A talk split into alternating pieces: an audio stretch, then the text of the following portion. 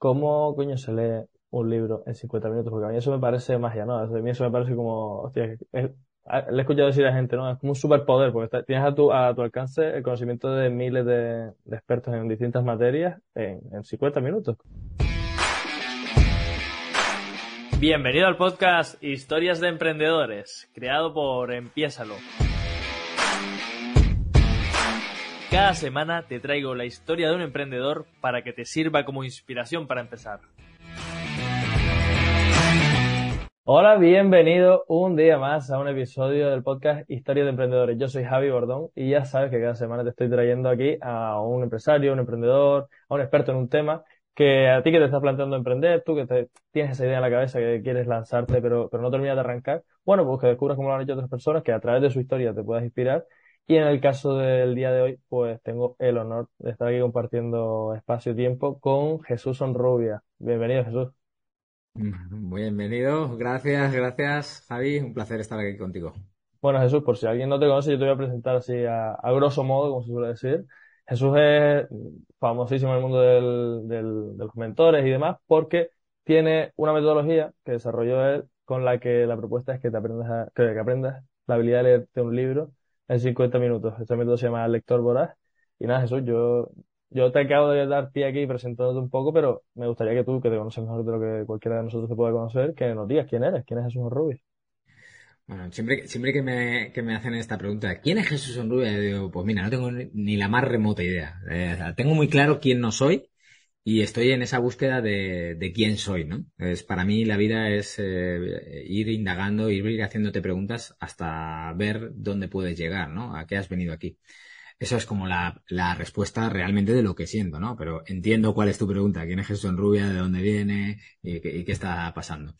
Jesús Sonrubia mm, viene de Albacete, se dedicó siempre al mundo del fútbol, nunca estudió, nunca tocó un libro, porque pensaba que iba a ser como Messi y Cristiano Ronaldo, que todavía no, no existían, y que iba a vivir del fútbol, que era su pasión. Con 19 años le llamaron al club, jugó en todas las categorías inferiores del Albacete y con 19 años le llamaron al club y le dijeron que no tenía el nivel suficiente para pasar al primer equipo. Y ahí es donde por primera vez su mundo se vino abajo y donde llevaba muchos años eh, luchando por, un sueño, pues eh, vio que, que no iba a ser, que no se iba a cumplir. Ahí mm, pasé a jugar a tercera división. Cuando llevaba unos meses jugando en tercera división, ganando dinero, seguía viviendo con mis padres. Mi padre me llamó y me dijo, así no, eh, no quiero vagos en casa. Eh, te hemos apoyado con el fútbol toda la vida. Si quieres seguir jugando, ahora es decisión tuya, eres mayor de edad. Pero si quieres seguir viviendo en casa, tienes que buscarte un trabajo y aportar dinero a casa. Y eso hice. Busqué trabajo y mi primer trabajo tuvo que ver con ventas, ventas directas. Y aquello cambió por completo mi percepción de cómo ganar el dinero ahí fuera, porque a mí me habían educado con lo típico de estudia, si no, no vas a hacer nada, busca un trabajo fijo. Y yo caí en una empresa de venta directa donde veía a gente ganar tanto dinero en un mes como mis padres los dos juntos, que uno era em- em- empleado de banca informático y mi madre maestra de educación física, o sea, ganaban un buen Sí, que no dinero. está- no estaban mal. Exactamente, eh, somos cinco hermanos, pero ganaban un buen dinero. Y vi personas que ganaban en un mes lo que mis padres ganaban en un año, los dos juntos. Y aquello me fundió los plomos. Con 19 años dije, espera, ¿qué está pasando aquí? Aquí hay algo que, que me he perdido. Y entonces en ese momento yo me hice una promesa. Me dije, mira, como te he dicho al principio, tengo muy claro lo que no quiero. En este caso tenía muy claro lo que no quería y lo que no quería era la película que me habían contado de ese trabajo fijo, de estudiar, oposición, todas estas cosas. Eso tenía claro que no. Pero no tenía idea de hacia dónde ir, cómo conseguirlo, qué es, qué, qué había, ¿no? Entonces yo me hice una promesa y me dije, mm, voy a estar experimentando y buscando ese algo que no sé lo que es hasta que aparezca, hasta que sienta que no trabajo, que, que empleo mi tiempo en algo que me apasione y que gano el suficiente dinero como para vivir bien, ¿no? Con lo que yo considere. Y con 19 años, sin saberlo, estaba empezando mi búsqueda hacia mi propósito, mi propósito de vida. Qué bueno. ¿Y mm, cuándo fue? No sé si lo has descubierto todavía ya tu propósito, sigues en esa búsqueda continua, pero ¿cuándo fue ese momento en el que tú dijiste, buah, ya me acabo de dar cuenta aquí de que, de que mi propósito es esto? Pues ese, ese momento se produjo en 2020 cuando realicé mi primer lector voraz, antes de- de- del confinamiento. Y ahí fue donde dije, ya, ahora siento que, he conectado con ese, con ese propósito. Que tanto la gente habla de en búsqueda de tu propósito, tienes que encontrarlo, haz el ikigai, esto, lo otro, y, y sabrás cuál es tu propósito. Déjame decirte que ni en un libro, ni en un curso sobre el propósito, seguramente encuentres tu propósito. Porque lo normal es no saber, no saber cuál es nuestro propósito. En este caso yo con 19 años, sin saber qué era la palabra propósito, estaba en búsqueda de ese algo pero no sabía que estaba buscando. Pero yo me hice esa promesa, dije, aunque llegue al lecho de mi muerte y no haya encontrado ese algo, por lo menos sentiré que mi vida ha tenido sentido. Que no me he conformado con lo primero que haya llegado a, mi vida en cuanto a lo laboral. Y para mí, a todas esas personas que se preguntan, ¿y cómo encuentro mi propósito? Y si no tengo ni idea, es que es lo normal, no tener ni idea. Y menos a esas edades. Entonces te diré, cuando no tengas idea, tu propósito precisamente es ir en búsqueda de tu propósito. ¿Y cómo se hace esto? Te preguntarás. Pues experimentando, dejándote, dejándote sentir por lo que la vida te pone delante en cada momento. Y aunque tú sientas que no es algo que, guau, esto es mi vida, o sea, tengo claro que no, se trata de que en cada momento la vida te va a ir poniendo oportunidades delante que tú las cogerás o no. Pero si las coges y te permites experimentar, te van a llevar a un punto B. Y en ese punto B vas a experimentar, vas a conocer nuevas personas que te van a llevar a un punto C. Y desde ahí te van a llevar a un punto D, un punto E, a un punto F. Hasta que finalmente, con todas esas experiencias que te has permitido vivir, sin saber que estabas buscando, pero te estás permitiendo vivir lo que la vida te pone delante, finalmente, como es mi caso, después de 23 años, llegas y encuentras tu propósito. Entonces, mi pregunta aquí es la siguiente. ¿Estarás dispuesto a estar 20, 15, 5, no lo sé, toda una vida en búsqueda de ese propósito? Para que cuando llegue merezca la pena. Qué guay, Jesús, porque justo esto que estás aquí definiendo, ¿no? Ese, proceso de búsqueda, de continua experimentación y demás, es precisamente el proceso que, yo he vivido. Yo, antes de crear este, este podcast y esta, esta marca Empiézalo, creé otras porque yo decía, bueno, aquí yo sé que quiero dedicarme a emprender, pero no tengo claro qué rama me gusta, con qué área me, me, defino más, con qué área me conecto. Y fue poco a poco experimentando que me di cuenta, ah, es que realmente con lo que conecto es con lo de crear proyectos, con lo de estar emprendiendo continuamente. Y, y me encuentro personas por allá afuera que, que están en esa, en esa búsqueda. No, hasta que no encuentre mi propósito no, no monto algo, hasta que no encuentre mi... O, o monto algo, pero no, no va a explotar hasta que no tal, y entonces no, no pongo foco en ello. Entonces ya les que el proceso es al revés, o sea, tienes que experimentar para que, para que ese propósito llegue. Qué guay. Y mm, dices que en 2000, eh, cuando tenías 19 años, empezaste esa búsqueda del propósito y que en 2020, en 2020 fue cuando lo descubriste con tu primer lector voraz. En ese proceso intermedio, ¿qué fue lo que pasó? ¿Cómo, cómo fue tu experimentación? ¿Qué cosas fuiste haciendo? Te cuento. 2019, en esta empresa de ventas, que era ventas directas, descubro el desarrollo personal, descubro que se puede ganar mucho más dinero de lo que me habían contado. Entiendo que las ventas son fundamentales, que en la calle está el dinero o las personas. Hoy en día tenemos Internet, en aquel entonces, te estoy hablando de 1999, mm, Internet estaba en sus inicios, ¿no? Entonces era la calle pura y dura. Pero yo entendí el poder de las relaciones, el poder de, del networking. Mi libro favorito es Cómo ganar amigos e influir en las personas y es un gran libro para toda persona que se inicia en el mundo del emprendimiento. No recomendaría otro libro. Lo diría para cualquier persona, pero si estás en el mundo del emprendimiento no puede faltar porque te va a enseñar cómo relacionarte, cómo hablar con las personas, qué es lo que nos gusta a las personas cuando nos relacionemos con otras. Y, yo empecé a, leer algún libro. Yo leía ya en el 99, le leía un, libro o dos al año. imagínate. Pero algo en mi mente ya había cambiado. Estuve tres años en esa empresa, a la vez que lo compaginaba con el fútbol, con trabajar en la noche de camarero, y por las tardes me buscaba también trabajos, ¿no? Y cuando dejé aquella empresa por la mañana me buscaba un trabajo a media jornada que me diera el mínimo para poder vivir, y por la tarde buscaba trabajos que tuvieran que ver con ventas y, y pactaba a comisión pura y dura, porque entendí que a comisión podía ganar mucho más dinero. Y como confiaba en que era capaz y conocía gente y estaba todo el día en la calle, pues ganaba un buen dinero. Yo la vez en, aquel periodo de tiempo, que fueron nueve años, desde los 19 hasta los 28, la vez que menos trabajos tenía en el mismo tiempo eran tres, cuatro trabajos, entre unas cosas y otras, ¿no? eso del paro no sé, no sé lo que es, no lo he pisado en mi vida. Y, y con 28 años Bueno, pues estuve trabajando en bares, en Massimo Dutti, en fábricas de sillas, fábrica de cuchillos, trabajé de bedel del pabellón municipal de, Albacete, de mi ciudad, vendiendo material de oficina, bueno, montones y montones de trabajo. Durante esos nueve años, que no sabía dónde iba, pero sí tenía muy claro lo que no quería, mi familia, mis amigos, mi madre me decía, déjate ya de rollos, déjate de pájaros en la cabeza, sienta la, cabeza de una vez, sácate el acceso a la universidad, búscate un trabajo, todo lo típico, otra vez, pum, pum, pum. Entonces, imagínate durante nueve años estar recibiendo estos inputs de la gente de alrededor porque ve que estás cambiando constantemente. Porque yo iba cambiando para aquí, para allá, para allá. Y nadie entendía, pero yo sí sabía hacia dónde iba. No, no es que tuviera el foco puesto de saber exactamente dónde iba, pero sí de dónde me estaba alejando. Y sabía y confiaba en que antes o después aparecería ese algo. Con 28 años, que yo llevaba ya nueve años trabajando en la noche, en, en bares de copas, pues me proponen ser encargado de un local de copas de, la ciudad. Y en ese momento, bueno, pues para lo que para otra persona hubiera sido pues pasar de camarero encargado, ganar un poquito más en la noche, pues imagínate, mujeres, alcohol, drogas, pues eh, lo que pudiera haber sido, yo me lo tomé como ese momento, como esta es mi oportunidad, es el momento, esta es la oportunidad que estaba esperando. Entonces yo me tomé aquella oportunidad como encargado como si fuera el negocio, como si el negocio fuera mío.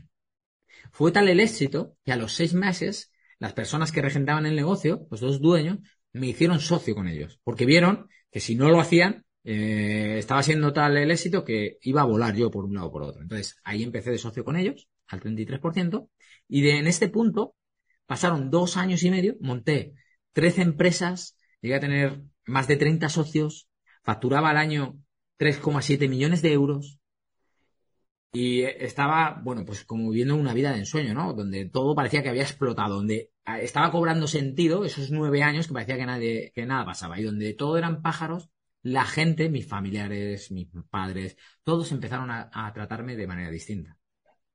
Ahora ya no era ese pájaros en la cabeza. ¿De acuerdo?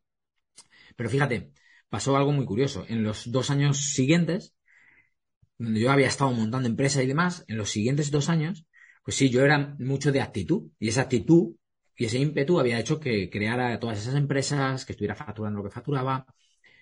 Pero tenía actitud, pero no tenía nada, nada, nada de aptitud, de preparación. Yo no tenía conocimientos de negocios, no venía de familia de dinero, de negocios. Entonces, ¿qué pasó? Pasó lo inevitable, pasó lo que tenía que pasar, que fue que en los siguientes dos años, poco a poco, fui perdiendo todo en un momento concreto tomé tres malas decisiones y no solo hicieron que perdiera todo el dinero que tenía, sino que además me endeudara en un millón de euros. Imagínate en una ciudad como Albacete, donde todo el mundo nos conocemos, donde todo el mundo quería hacer negocios conmigo, estar cerca, eh, era un poco más como el rey Midas, todo lo que tocaba se convertía en oro y todo el mundo quería estar ahí cerca, ¿no? Pues pasé de eso a sentirme como un desterrado, no querer salir a la calle y tener que salir porque tenía que defender los negocios y tratar de ver cómo pagar esa deuda. Y lo cierto es que pasó un año y medio donde lo único que pasó fue eso, un año y medio. Pasó el tiempo. Seguía debiendo el mismo dinero, estaba amargado. Durante ese tiempo pensé varias veces en quitarme la vida. Yo recuerdo ir por la autovía con el coche cuando iba solo y decir, bueno, ahora sí llego a esta curva y, y no tomo la curva, ya, tomar viento. Ya está, se acabó. Dejo ya de sufrir. Y pasado un año y medio, pues un amigo me mandó un link, un vídeo, y aquello me hizo conectar con, con, con el tema de la actitud que yo tenía y entender que yo seguía siendo el mismo dentro de mí. Simplemente que estaba atravesando un problema, una adversidad que en mi nivel de conciencia no era capaz de resolver. Y entonces allí todo cambió. Empecé a conectar eh, con vídeos de, de, este mentor, después me apunté a un curso suyo y ahí tuve una conversación conmigo mismo. Es el momento de decidir. Por un lado, tomas la decisión que varias veces ha rondado tu cabeza de quitarte la vida y se acabó, ya está. Te quitas de medio, ya no hay problema. O dos, decides ir a por la solución. Y decidir ir a por la solución en menos un millón no es pagar 3.000, 10.000, 20.000 ni 50.000. Es un millón. Es un agujero tan grande que por mucho dinero que consigas ganar, se va a hacer pesado. Y en el camino va a haber personas que te van a estar viendo y no van a entender algunas de las decisiones o por qué haces esto, por qué haces lo otro. Pero como siempre digo a mis alumnos, lo más importante en la vida es la intención que tú tengas detrás de todo lo que haces. Y si tú tienes claro cuál es tu intención y hacia dónde te diriges, mm, la gente no tiene que entender el por qué. Solo lo tienes que entender tú. Y entonces tomé esa decisión. Voy a pagar ese millón y voy con todas, me tengo que poner como unas orejeras, como los burros, y eh, hacerme ajeno a las opiniones, eh, a, algo que, que, me había hundido anteriormente, yo ya estaba vacunado. Entonces, eh, desde aquella decisión, pues cogí camino hacia adelante, que empezó en 2015, y, y allá que empecé. Y bueno, pues, pues fueron pasando los años, ahí conecté con la lectura, empecé a leer, empecé a levantarme en 2015 a las 6 de la mañana a leer, cuando era normalmente la hora a la que me acostaba y en condiciones no, no muy aptas y dedicaba una hora y media cada día a leer. Tardaba en leerme un libro, pues eso, unas 11, 12 horas, 7 días a la semana, cuando la media está entre 7 y 9. O sea que mmm, no creo que haya mucha más gente que leyera, que lea más lento de lo que yo leía en aquel entonces. Pero a mí leer cada día me empezó a proporcionar algo más que conocimientos. Me empezó a proporcionar energía, foco, vitalidad, sentirme que, que estaba en ese camino, ¿no? Y se convirtió como, como, como en algo, como, una droga para mí, ¿no? No podía estar un día sin leer. Es lo típico cuando la gente hace deporte y, empieza a correr y dice, es que si no corro o si no voy al gimnasio siento que algo me falta. Pues a mí me empezó a pasar esto con, con la lectura.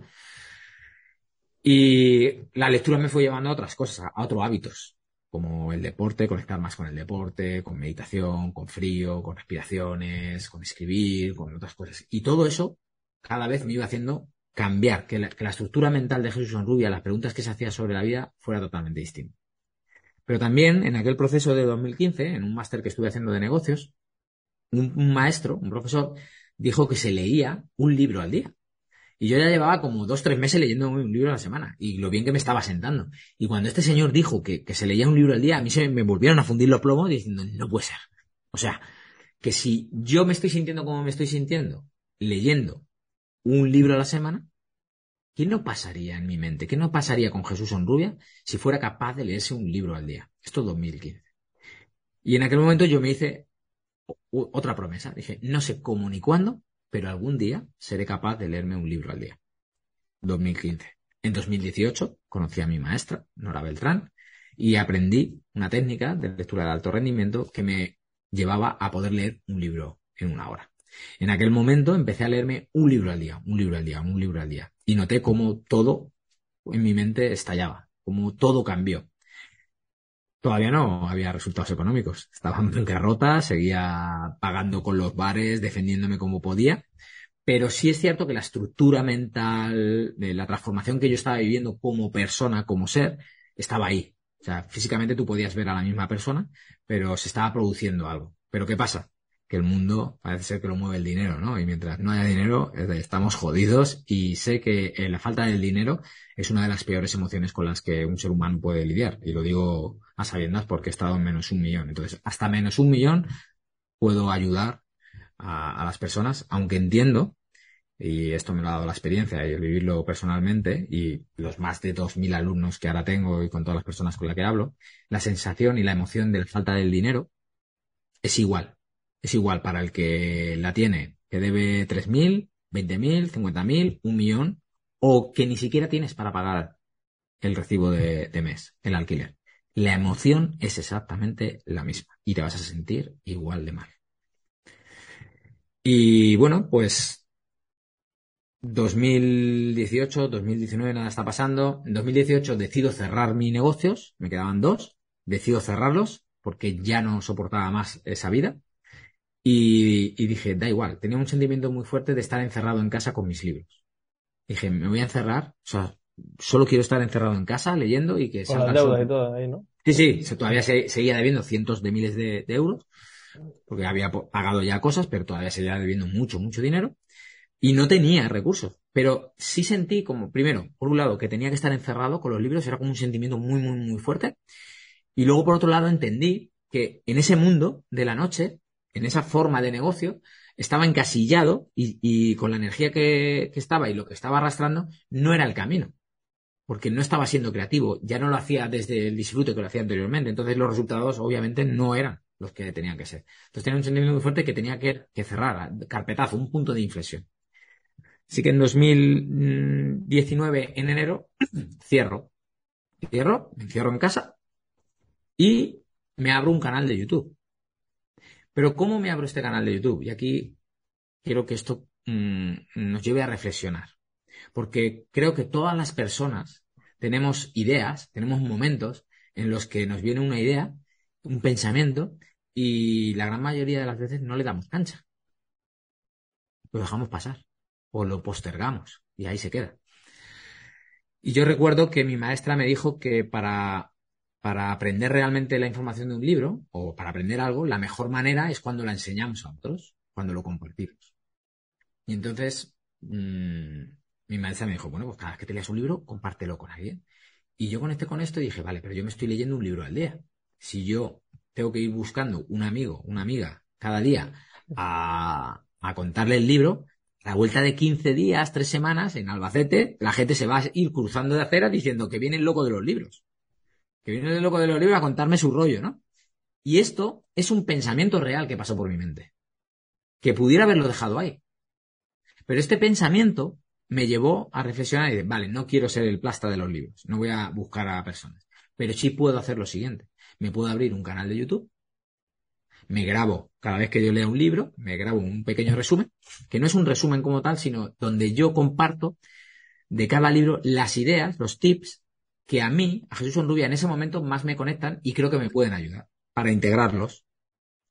Entonces, lo grabo, se lo cuento a la cámara, en ese contar lo estoy integrando y cuando lo subo a YouTube, como no lo va a ver nadie, pues no lo va a ver nadie, pero lo tengo yo ahí para, para mí, cuando lo quiera. Y si lo ve alguien, pues le va a servir para discernir si comprar ese libro o no, por lo poquito que le cuente, o para aplicar alguna de las herramientas que comparten. Fíjate, de un pensamiento del loco de los libros, donde me llevó y tomé acción. Empiezo a subir vídeos y a los dos meses y medio empiezo a subir vídeos solo por mí, para integrar mejor la información. Y a los dos meses y medio, la gente empieza a escribirme que les cuente y que les enseñe a leer como yo lo hago. ¿Y qué crees que les decía? Aquí viene otro aprendizaje que creo que muchas personas se sentirán identificados. ¿Qué va, que va? Yo no, sé qué va. El síndrome del impostor. vete con mi mentora.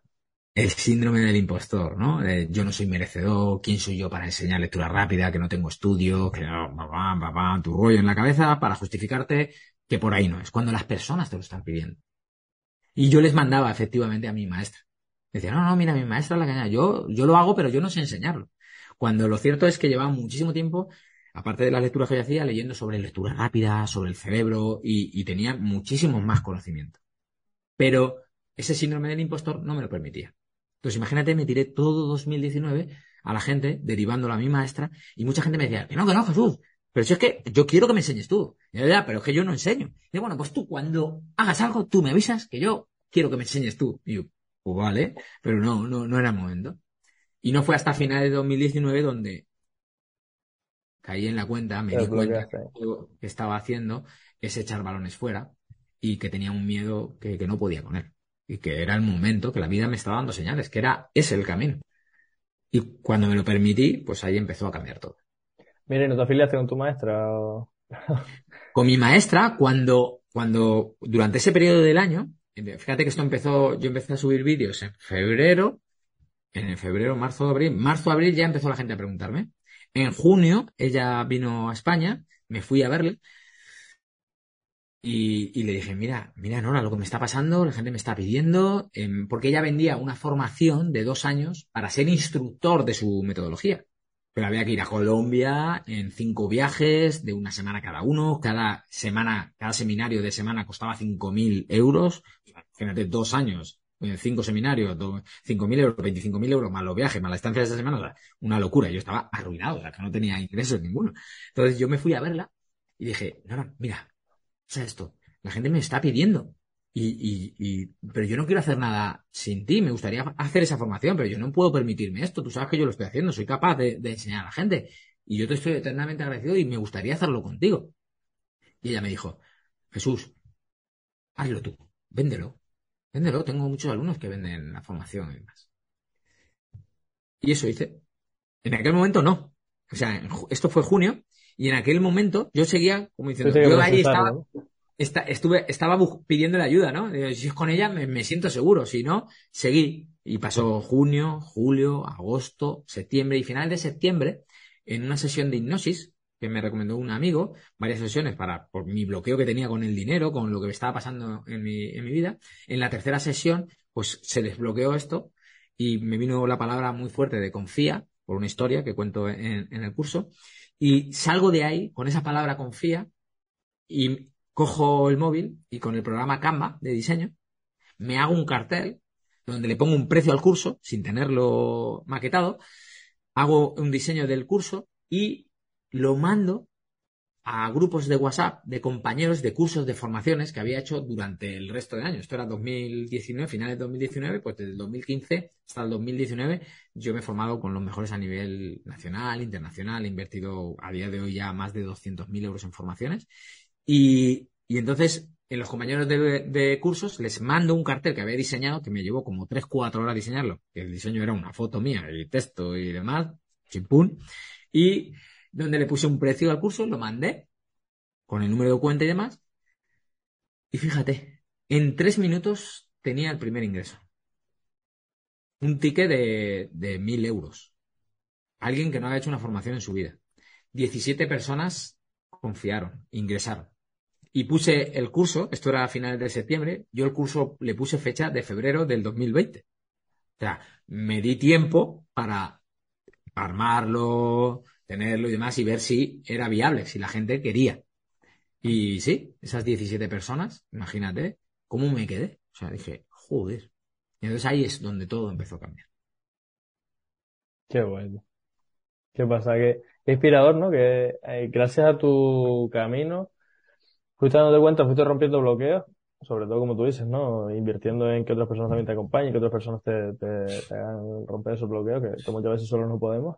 Y te llevó a, a con tu primera formación facturar 17.000 euros, a impactar en personas. Y lo que decía antes, ¿no? Que, al final ahora te has posicionado como uno de los referentes en el sector de los mentores, de la formación y demás. Gracias a que, que, que al final le estás explotando una habilidad que tú ya tienes, compartiéndola con la gente. Y como pones en tu web también, que lo vi por ahí antes, mmm, no solo es un- una formación en la que aprendes lectura rápida, sino que te transforma la forma de, entender el mundo, porque no solo con los libros, ya que eso es un input brutal, sino con, el conocimiento que compartes de toda esta experiencia, de haber adquirido esta deuda, de, de oye, pasar de, esa adicción a, a la dopamina de, de la vida social, del alcohol, de las drogas, de la, la aceptación social, a la dopamina de adquirir nuevos con- conocimientos ¿no? a través de los libros, ¿no? Cambiar un, un hábito por otro. Y me parece, me parece espectacular eso. Yo quería que, ahora cambiáramos la dinámica y no fuera tanto contar tu historia, sino que entramos en una de las secciones de- del podcast en la que quiero que te pongas como si estuvieras empezando de nuevo, ¿no? Co- Como, si, oye, Jesús Rubia ahora de nuevo quiebra o cierra su empresa porque ya no conecta con, con la lectura. Y, oye, pues voy a empezar con todo el conocimiento que tengo, vamos a posicionarnos ahí y en respuestas cortas de en torno a un minutito que respondas a cinco preguntas que, que te voy a lanzar, ¿vale? Venga, vamos a por ello. Bueno, Jesús Honrubia, si estuvieras empezando de nuevo con tu negocio, ¿a qué cosas le darías prioridad? A mí y a, y a hacer las cosas con total pasión. Qué guapo. ¿Por algún motivo en especial o porque... Sí, mira, mm, to- retomando por el origen de estas preguntas que me estás haciendo, yo llevo dos años y medio, más de 2.000 alumnos y, mm, y al final yo en esta parte orgánica, en esta parte de, la pasión y demás, he conectado muchísimo desde el primer momento, es lo que ha hecho que el Lector sea lo que es. O sea, esos 2.000 alumnos, te diré que el 95% son orgánicos, del boca a boca. El resto ha sido de publicidad, la poquita o mucha que haya hecho, que en los últimos meses ha sido mucha. ¿Vale? ¿Por qué? Porque se suponía que había que hacer. Porque se supone que el marketing online en la parte de internet, la, la, y te puedes hacer millonario. Déjame decirte que mi gran verdad de estos últimos siete meses de aprendizajes es que lo único que he hecho ha sido quemar dinero. Más de 100.000 euros sin resultados y si hago cuentas en dos años y medio por ir en búsqueda de esto, de ese marketing online, lo que se supone que hay que hacer, he dejado de tener en mi bolsillo medio millón de euros. Otro gran aprendizaje. En este caso era dinero que tenía, no es como antiguamente, ¿vale? Pero mm, me ha hecho ver y ahora sí que sé cómo ayudar a otras personas que comienzan en el mundo de Internet, que se dejen de cosas. Hay que tener esa parte, que tengan una bolsa dedicada al marketing online y demás, pero no poner todo tu esfuerzo y, que tus resultados lleguen a través de ahí. Yo abogo más por conectar. Si eres capaz de conectar, de hacerte único, auténtico, auténtica, y conectas con personas y consigues clientes de forma orgánica, desde ahí te diré que nunca te faltará. Y por eso recomendaste antes cómo ganar amigos influir sobre las personas. Así que sí, brutal. Oye, eh, Jesús Honrubia, si estuvieras empezando de nuevo con tu negocio, precisamente relacionado con esto, ¿qué harías para captar tus primeros clientes? Pues subir con, contenido de valor, dar y tirar de gente conocida. Desde el principio, empezar con gente conocida y validar que es valor. No vale con mm, gente conocida y que la gente conocida diga, jiji, jaja, qué bonito, sí, es perfecto, lanza. No, no, no. La prueba de fuego es, ¿estás dispuesto, dispuesta a pagar por esto? Eso va a ser. O sea, no, esas adulaciones de sí, es cojonudo, tío, te lánzalo. Eso. No, no, no. ¿Tú me pagarías? O sea, que vayas a clientes que puedan necesitar eh, eh, ese problema que tú puedes solucionar, que sean gente conocida, y ver si están dispuestos a pagarte por ello. Y una vez que te paguen, enfocarte en darles mucho más de lo que esperan. Por eso Lector Voraz, el éxito que tiene es la gente viene, yo venía a leer un libro en 50 minutos y es que o sea, si tú preguntaras, más del 90% te dirán, venía a leer un libro en 50 minutos, eso me lo he llevado, pero es que es lo de menos. La lectura es lo de menos. Ese es ese efecto, ese efecto wow, ¿no? De decir, dales mucho más de lo que esperan, lo que no están esperando que le des. Qué bueno. Jesús Rubia, si estuvieras empezando de nuevo con tu negocio, ¿qué harías para superar el miedo a salir de la zona de confort o ampliar tu zona de confort? Esto es algo que, enseño mucho a mis alumnos en los programas que, después tenemos de Lector Voraz, que va mucho con esto, con, ese crecimiento personal.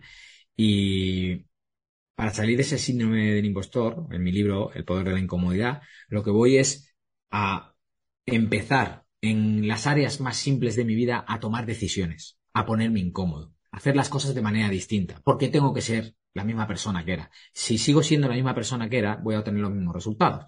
Yo sé que la gente lo típico es cuando nos enfadamos o cuando tenemos reacciones que los demás les podemos hacer daño o equivocarnos, en vez de aceptarlo y decir, pues sí me he equivocado y he de cambiar esto, no decimos, no, no, es que yo soy así. Yo es que soy así. Y ya con eso parece que nos justificamos.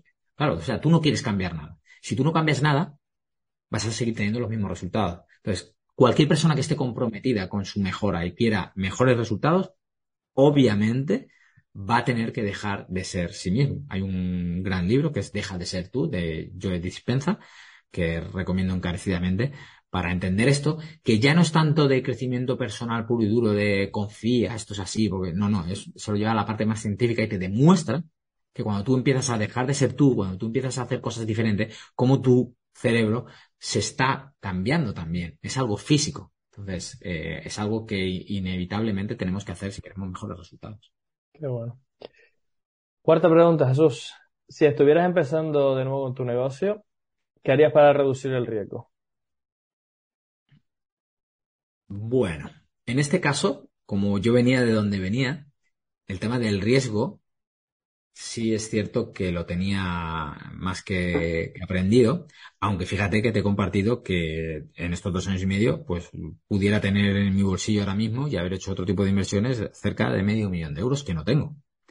Entonces, lo que diría es tener un planning de ir muy paso a paso, de enfocarte en que tú puedas vivir bien, si es tu pasión, que disfrutes de ello, y ir haciendo esas pruebas con los riesgos controlados riesgos controlados y hasta donde tú estés dispuesto a, llamemos perder dinero, que no es perder dinero porque es aprendizaje, pero sí que no te haga tambalearte. En este caso, pues eh, para mí eh, ese dinero que ha salido de lo que he generado, pues no me hace tambalearme. Pero de tenerlo a no tenerlo hay una gran diferencia. Entonces es un gran aprendizaje. Entonces ahora paso de ese no me tambaleo y sé hasta dónde puedo llegar a ser mucho más cuidadoso de dónde pongo mi dinero. ¿Por qué? Porque cuando empieces a funcionar y, empieces a tener un producto que la gente ve que es bueno, se te van a empezar a acercar personas que te van a decir todo lo que tienes que hacer en el marketing online, en este caso, que ellos son la leche, que te van a hacer facturar millones de euros y es muy fácil picar en el anzuelo. Entonces, ten tu propio criterio, ten esto muy en cuenta, no sacar los pies del tiesto y ir dando paso a paso. Porque es cierto que hay personas que ganan mucho dinero en poco tiempo con el marketing online. Sí. ¿Cuántos? Luego, todo lo que vemos en las redes no es oro todo lo que reluce. Entonces, mi experiencia después de años y medio te diría, piano, piano, y todos esos que te prometen y que te dicen que vas a facturar esto, lo otro, bla, bla, bla, mm, yo te diría que andarás con mucho, con mucho tiento. Y por último, Jesús, eh, si estuvieras empezando de nuevo con tu negocio, ¿qué harías para ganar dinero, Rey Midas? Para ganar más dinero. Pues, con mi experiencia, todo lo contrario a lo que he hecho, en vez de confiar en los demás que vengan a solucionarme la papeleta, si yo sé cómo generar dinero, como ha pasado en este caso con Lector Voraz, ¿no? Y que la recomendación ha sido como muy natural, pues si tú tienes un producto o servicio que hace ese efecto wow y que la gente quede contento, pondría todo mi foco en cuando terminen cómo llegar a más personas. Esas personas van a estar encantadas, te lo van a hacer de manera innata, como ha pasado conmigo, recomendar a otras personas. Tú me decías al principio, solo me llegan comentarios buenos del lector voraz. Eso, ¿vale? Eso llega de forma natural, la gente habla. Ahora, ¿qué te diría yo? Si estás sintiendo eso, ponle toda la intención a reforzar eso y proactivamente hacer que eso haga que tengas mejores resultados. O sea, yo no hice nada, simplemente me mandaban gente. Ahora que ya lo he entendido, voy a poner todos mis recursos a cómo potenciar eso. Estar con el cliente satisfecho, muy cerca de él, hablando con él de cómo podemos llegar a más personas. Ese tiene que ser tu marketing.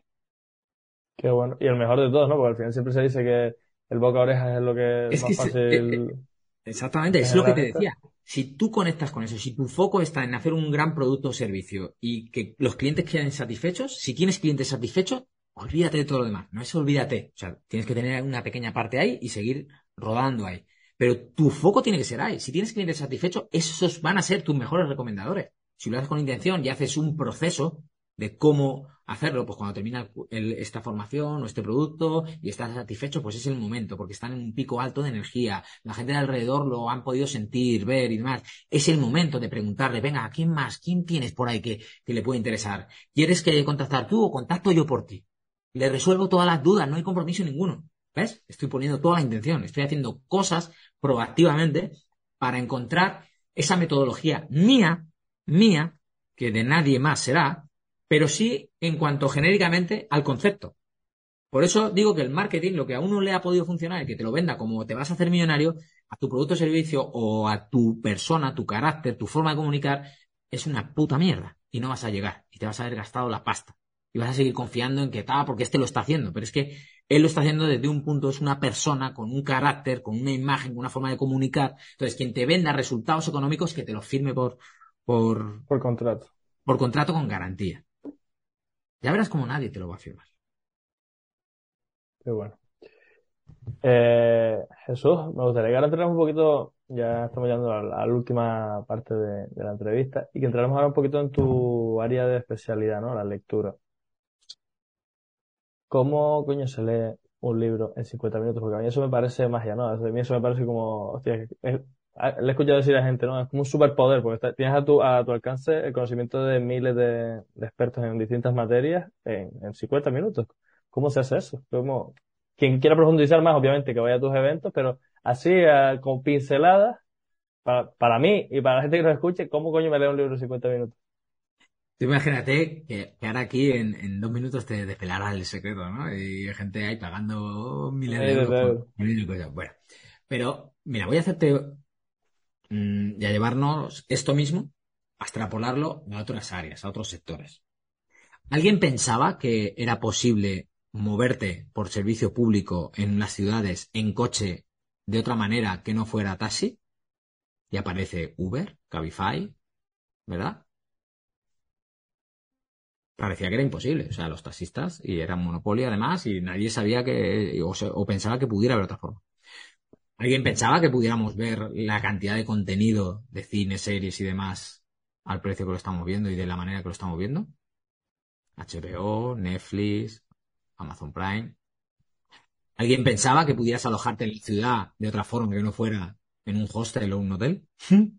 y llega Airbnb, ¡pum! y lo revienta. ¿Alguien piensa que no se puede leer de otra manera? De como nos han enseñado con seis años y seguimos haciéndolo de la misma manera, aun sintiendo que vamos demasiado lentos, que no retenemos lo que nos gustaría, que no comprendemos una mierda, y con ello lo único que estamos haciendo es no querer leer porque sentimos que no tiene ningún sentido, que no avanzamos, que no nos motiva. Y llega el lector voraz. Y eres capaz de leer un libro en 50 minutos. En 2000, 2020, mm, leí el otro día, la media de libros leídos en España era de 11. En 2019. 2021 fueron 13. Hemos subido dos.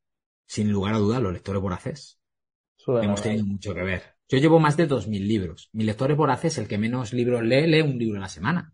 O sea, imagínate, un libro a la semana son 52 libros al, año.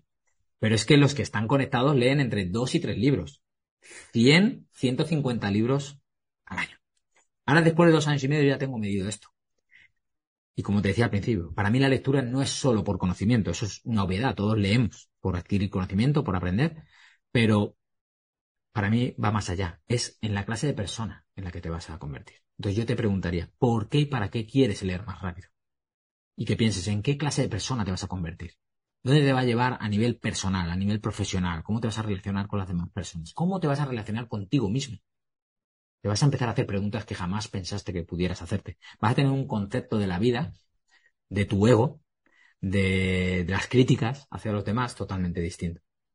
Y eso va a hacer que te conviertas en una persona distinta. Aunque aparentemente la gente te vea igual, tú por dentro eres alguien que no tiene nada que ver al Jesús en rubia de hace dos años, de hace siete años, en 2015, de hace diez años, vamos, años luz. Y esto es un proceso que va, va, va transitando y te hace convertirte en otra persona y por ende actúas de manera diferente, te relacionas de manera diferente y tus resultados empiezan a ser distintos. Entonces, ¿cómo leer un libro en 50 minutos? Dejando de leer como te han enseñado con seis años. Y eso es lo que yo enseño. Qué guay. Qué guapo. Me parece espectacular, ¿no? Porque lleva mucho desarrollo el trabajarte tú hasta, el punto de, verte. No sé, no, porque yo, lo veo y digo, me entran inseguridades, me entran miedos, tal, no sé qué. Pero es que tú te ves a la altura de una empresa como Airbnb, de una empresa como Cabify, que tiene millones de euros de, de inversión detrás, que Tú todo eso lo has generado a partir de tu conocimiento, a partir de ti. Ellos han requerido inversión extra, inversión de, fuera, eh, conocimiento de otras personas. Tú también, obviamente, has tenido conocimiento de otras personas con tus mentores y demás, pero tú has generado un movimiento que lo defines igual que, que el movimiento que ha generado Airbnb, por ejemplo. ¿Cómo llegas a, ese punto de confianza en ti mismo como para venderte de, esta forma, como venderte como un Airbnb de la lectura? Me, encanta, mira, se me emociona, me, pongo la piel de gallina, los ojos ya los, estás viendo. Y mm, esto es algo por lo que todas las personas transitamos. O sea, todas las personas, eh, cada día nos tenemos que plantear qué queremos en nuestra vida. ¿Queremos avanzar o queremos seguir en la misma mierda? ¿Quiero seguir siendo la misma persona con los resultados que estoy teniendo? ¿Estoy feliz? ¿No estoy feliz? ¿Estoy teniendo lo que quiero? Y si no lo estoy obteniendo y veo que hay algo más, ¿Voy a vivir desde la queja y la crítica y que todo es externo? ¿O asumes tu parte de responsabilidad? En 2015 yo, otra de las cosas que hice es asumir el 100% de responsabilidad de todo lo que pasará en mi vida a partir de ese momento. Porque cuando me endeudé, ¿qué crees que hice? Eché balones fuera. Culpaba a mis socios, culpaba a los proveedores, culpaba a todo el mundo, porque Jesús Rubia era maravilloso, ¿cómo se iba a equivocar? Si él es el rey Midas, el que todo lo sabe. Entonces, en 2015 me di cuenta de esto. Y dije, eso no me había hecho mejorar, no me había hecho ser mejor persona y ni avanzar. Entonces, elegí ser 100% responsable a partir de ese momento. Todo lo que pase en mi vida, el responsable último soy yo. Aun cuando las otras personas hagan cosas que yo sienta bajo mis principios y mis valores, que yo no las hubiera hecho y que me han podido afectar. Pero alguien me ha puesto una, eh, una pistola en la cabeza para hacer este podcast con Javi Si él me la juega y me hace lo que sea, está en él. Yo no puedo. O sea, yo no soy Dios para mm, poder controlarlo todo, lo que, sobre todo lo externo a mí. Pero sí soy responsable de que yo acepté hacer esta entrevista. Y a partir de ahí, con las emociones que te transmita lo que hagamos, eres tú también responsable de gestionarlo. Yo estoy totalmente de acuerdo con eso, ¿no? Que al final somos, somos responsables de lo que pasa en nosotros. Es decir, mm, hay cosas externas que nos afectan de X manera o de la manera Y, pero claro, ¿cómo, qué hacemos nosotros con lo que se suele decir, ¿no? Te transmite no sé qué, no sé cuán- no sé cuál emoción. Y a partir de esa emoción, ¿qué, ¿cómo la gestionas tú? ¿Qué haces con ella? ¿Que le sacas provecho, no le sacas provecho? Y, y es ahí donde, donde entra tu papel de, de emprendedor, ¿no? Que yo creo que la responsabilidad es fundamental para, para que puedas montar un negocio. Porque al final cuando estás emprendiendo, eres responsable de todo lo que pasa. Y cuando vives, en realidad. Hay un libro que es El hombre en busca de sentido de Víctor Franklin, que recomiendo encarecidamente, donde él nos habla y nos dice que, que nos pueden arrebatar todo en la vida, todo, todo, todo, menos una cosa. Y es la elección, o sea, nosotros no nos pueden mm, arrebatar la posibilidad de elegir cómo nos sentimos en cada momento, por mucho que nos hagan. Nosotros finalmente, dentro de nosotros, podemos elegir cómo sentir. Cuando haya cosas que, sobre las cuales tú puedes actuar, pues actúa para cambiarlas. Cuando no puedas actuar y, y vaya, eh, te sobrepase y, y- y no va contigo, o sea, tú no eres quien para parar esa situación, sí eres quien para elegir cómo te vas a sentir al respecto. Porque si bastante tienes con no poder elegir cómo, cómo remediar eso, por lo menos que no te afecte a tus emociones. Porque con una emoción positiva, con una energía alta, vas a ser mucho más capaz de avanzar en la vida. Que también te digo, Jesús, la, la gente que nos está escuchando, eh, también es complicado, ¿eh? Hay momentos en los que nos sale innato el echar balones fuera, el culpar al otro, el culpar al de más allá. Pero claro, también hay que llegar a un punto de decir, ah, vale, vale, que estoy haciendo esto. Sé que me estoy haciendo esto y que no me va a llevar a ningún lado, pero me, me desahogo un rato y, y bueno, ya vuelvo después a, a mí y a tomar las riendas de verdad. Claro, pero ahí, ahí, por ejemplo, hay diferentes niveles. O sea, de- depende de dónde estés, todo esto te va a resultar mucho más complicado a si empiezas a hacer un trabajo de responsabilidad y a aprender y a trabajar sobre todas estas áreas, donde llegue un momento en el que tu mente va a funcionar igual que la del resto. Pero vas a estar tan entrenado, como es mi caso, donde yo en milésimas de segundo detecto cuando me viene una emoción negativa, o cuando me viene un pensamiento, o como cuando una situación no me está generando la energía que yo quiero. Y lo detecto en milésimas de segundo, y como estoy tan entrenado, yo decido y elijo cambiarlo dejar pasar, no aferrarme a ese pensamiento, a esa emoción, porque sé que no me lleva nada, nada más que hundirme en la mierda. Entonces, pero claro, eso es- te lo da el entrenamiento. Yo llevo entrenándome desde 2015 muy, muy, muy, muy exhaustivamente. Y ahora me permite, pues, tener esto y poder entrenar a otras personas, que es lo que hago para ello. Has tenido que invertir un millón de euros para entrenar esa habilidad, me imagino, ¿no? Bueno, en mi caso, imagínate, pues es, por un lado tengo un máster de menos un millón, después más de 200.000 euros en cursos y mentores, ahora te diré que ese, de estos dos años y medio, ese medio millón para mí es otro máster, o sea, ¿cuánto dinero me ha costado estar en el punto en el que estoy? No te digo que tengas que, que, que, que, que pasar por todo esto, por eso también cuento mi experiencia para que, oye, que no es necesario todo esto, pero sí empieza a prestarle atención a estas cosas que yo te digo y avanzarás mucho más rápido en tu vida y evitarás problemas. Qué bueno. Y por último, eh, Jesús, bueno, por último no, todavía queda un último precio ahí, por- pero, oye, ¿cómo se crea un producto, un servicio que genere el efecto wow? ¿Cómo creas un evento que genere el evento wow? ¿Cómo, cómo se hace eso? Claro, ¿eh? Esta es un... hmm. Fíjate. Pues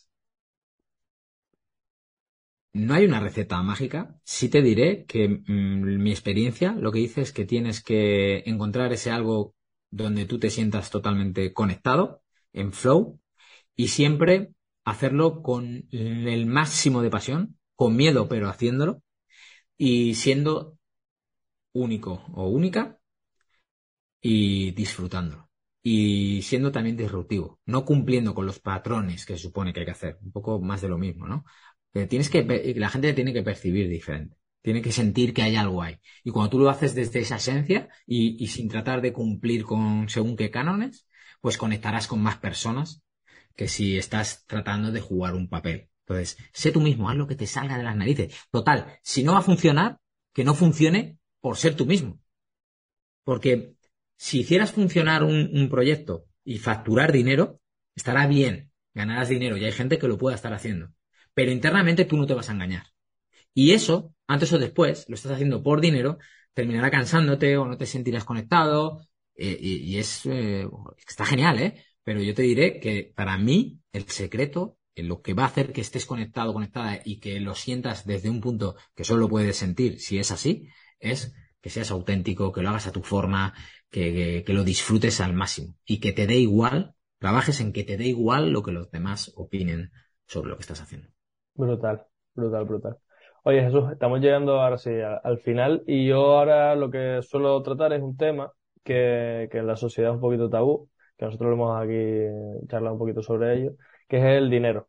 Vale, yo creo que, como siempre digo, ¿no? Es una herramienta que nos permite amplificar nuestro mensaje, ya sea un mensaje positivo, que haga cosas buenas en el mundo, como el tuyo, ¿no? De, oye, lector voraz, aprende a leer un libro en 50 minutos, que eso te hace ser mucho mejor, sin dudarlo o un mensaje negativo, como, oye, pues mato a, a X personas, como ser los, los cárteles o lo, o lo que sea, ¿no? Eh, y por eso quiero no- normalizarlo, para que la gente lo entienda así y tratemos todos de, hacer algo mejor con, con nuestros dineros, con nuestros dineros, como dice la gente, la gente mayor. Eh, en tu caso, Jesús, ¿cuánto facturas con tu negocio? Bueno, pues eh, estamos facturando al año algo más de medio millón, ¿vale? Cerca de 800 mil euros. Y, y fíjate, de esa manera orgánica. Entonces, ¿cuántas personas quisieran tener esto? Simplemente del boca a boca.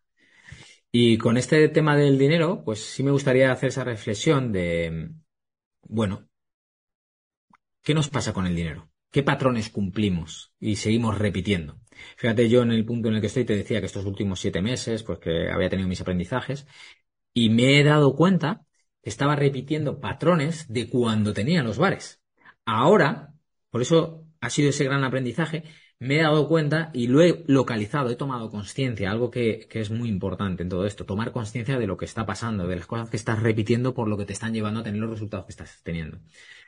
El haberme dado cuenta de esos patrones y, y, y unirlos a patrones antiguos, pues me ha hecho ver dónde he de cambiar para empezar a tener otro tipo de resultados.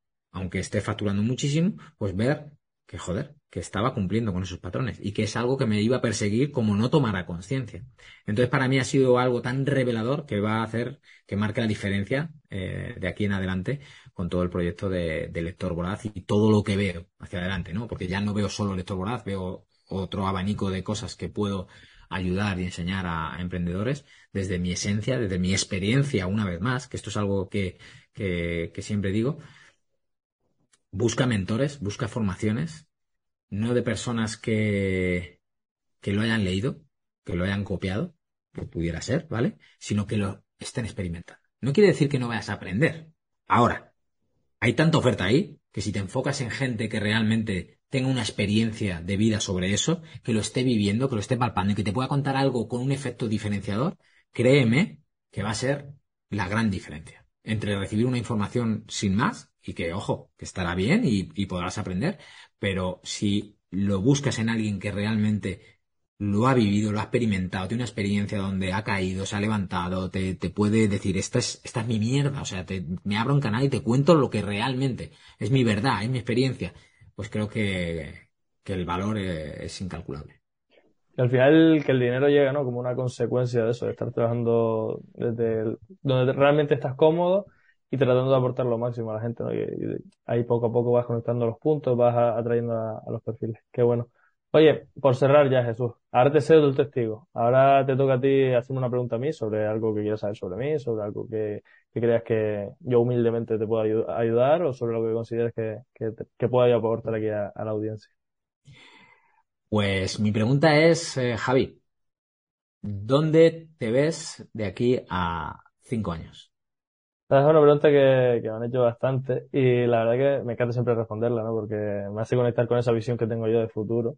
Y como te decía al principio, yo me considero un emprendedor, o sea, yo me considero un apasionado de la, creación de negocios y mi visión de aquí a cinco años es que yo deje de estar tanto en el rol de ejecutor, ¿no? De, de ser mentor, de estar aquí, de estar allá, de estar haciendo esto, lo otro, estar más en la parte visionaria, ¿no? La parte de decir, ah, mira, pues por aquí podríamos aportar más valor, por aquí podríamos aportar esto, por aquí así, tal, tal, tal, tal. Y que haya un equipo de personas a mi lado que sean los encargados de ejecutar, de entregar ese valor a, los clientes. Pero yo estar más desde fuera, observando cómo está funcionando el, sistema y tratando de ir mejorándolo desde, desde ese punto. Qué bueno, qué bueno. Pues enhorabuena. Pero ahora me gustaría lanzar una pregunta a quien nos esté escuchando y para ti también donde no has de responder. Simplemente te la dejo ahí para reflexionar, porque esto es algo que trabajo mucho con mis alumnos. Y la pregunta es, que tenemos que hacérnosla a nosotros mismos, es, ¿quién soy cuando nadie me ve? Porque yo hablo mucho de que en cada momento y conforme vamos avanzando en nuestro proceso de crecimiento, em, tenemos que tener el foco puesto en ser lo más congruentes y coherentes en cada momento de nuestra vida. Y siempre digo que es prácticamente imposible ser coherente y congruente el 100% del tiempo. Y sé que hay muchos mentores y muchos que puede, lo puede ver de fuera, oh, es maravilloso, esto nunca se equivoca y a sus alumnos nunca les muestran cualquier otra cara. A mí me encanta mostrarme vulnerable y, que, que, mis alumnos vean mis mierdas y cómo mi mente funciona a pesar de estar tan entrenado como estoy. Y mi mente funciona así y tengo mis momentos. Entonces, por eso me gusta esta pregunta para reflexionar y decidir quién soy cuando nadie me ve. Porque no me ve nadie, pero me ve la persona más importante del mundo, que soy yo. Y si no soy coherente y congruente conmigo, puedo actuar bajo patrones inconscientes. Pero si conscientemente me estoy dando cuenta de algo, ahí ya no me puedo engañar. ¿De acuerdo? Ahí la dejo. Brutal la pregunta. Brutal la pregunta. Yo, mi mentora una vez me dijo que el mejor marketing es el marketing de vulnerabilidad, ¿no? El conectar desde realmente quién tú eres, porque es que, no hay nada de malo mostrarse vulnerable. Sí que socialmente se ha dicho que, así eres más débil y tal, igual, pero oye, trabaja en contra de, eso porque igual que la lectura, como te lo enseñaron antes, te hace ser menos eficiente, el comunicar desde ese punto de ídolo de Dios eh, también te hace ser menos eficiente porque no conectas realmente con las personas. Para mí es todo lo contrario. Cuando tú te muestras vulnerable, estás demostrando tu autoconfianza, tu autoimagen crece y eres mucho más poderoso, poderosa. Porque cuando lo haces, estás demostrando que confías tanto en ti, que te da igual lo que los demás opinen, y que esa es tu esencia, que no tienes que poner una máscara, no tienes que aparentar que eres perfecto o perfecta. Buenas, Jesús. Eh, a los oyentes les invito a que investiguen a Jesús Rubia, que tienen sus redes por debajo en, la descripción, que se apunten para el próximo evento, que cada cuatro meses lo está, lo está organizando Jesús, y que, bueno, yo personalmente no he tenido la, la, experiencia de, estar, pronto estaré, pero sí que es verdad que muchas personas en mi círculo, cada vez que les pregunto, oye, ¿qué tal eso de lector voraz? ¿Realmente aprendes en 50 minutos a leer un libro? las personas me dicen que, que sí, que aprenden a leer esos libros en 50 minutos, pero que no es esa la transformación real que se, que se llevan, sino como Jesús ha intentado comunicar todo, todo el tiempo, que va, va más allá, va, va algo más interno y que realmente les hace conectar con, con ese desarrollo suyo personal y profesional. Bueno, el podcast termina aquí. Jesús, yo te quería dar las gracias por compartir tu tiempo con nosotros y a los que nos están escuchando, que nada, simplemente invitarles, como decía antes, a que te vayan a bichear y que se guarden el podcast, que se lo guarden para, para que la siguiente entrevista que venga, que es la semana que viene, pues también se lleven ese valor de ese, de ese mentor, de esa persona que, que nos comparte su historia. Jesús, de nuevo, un besito, tío, y muchas gracias por compartir. Gracias, Javi. Un auténtico placer. Besos. Chao, chao. Ya sabes lo que dice Luis Ramos siempre en su podcast. Pasa la acción. Es ahí donde realmente se generan los resultados. Como aquí no podía ser de otra forma, yo te invito a que lo empieces empiézalo. Empieza esas cosas que sabes que tienes que hacer y que no estás haciendo todavía. Coge uno de los consejos que te ha dado este emprendedor y da un paso. Empiézalo.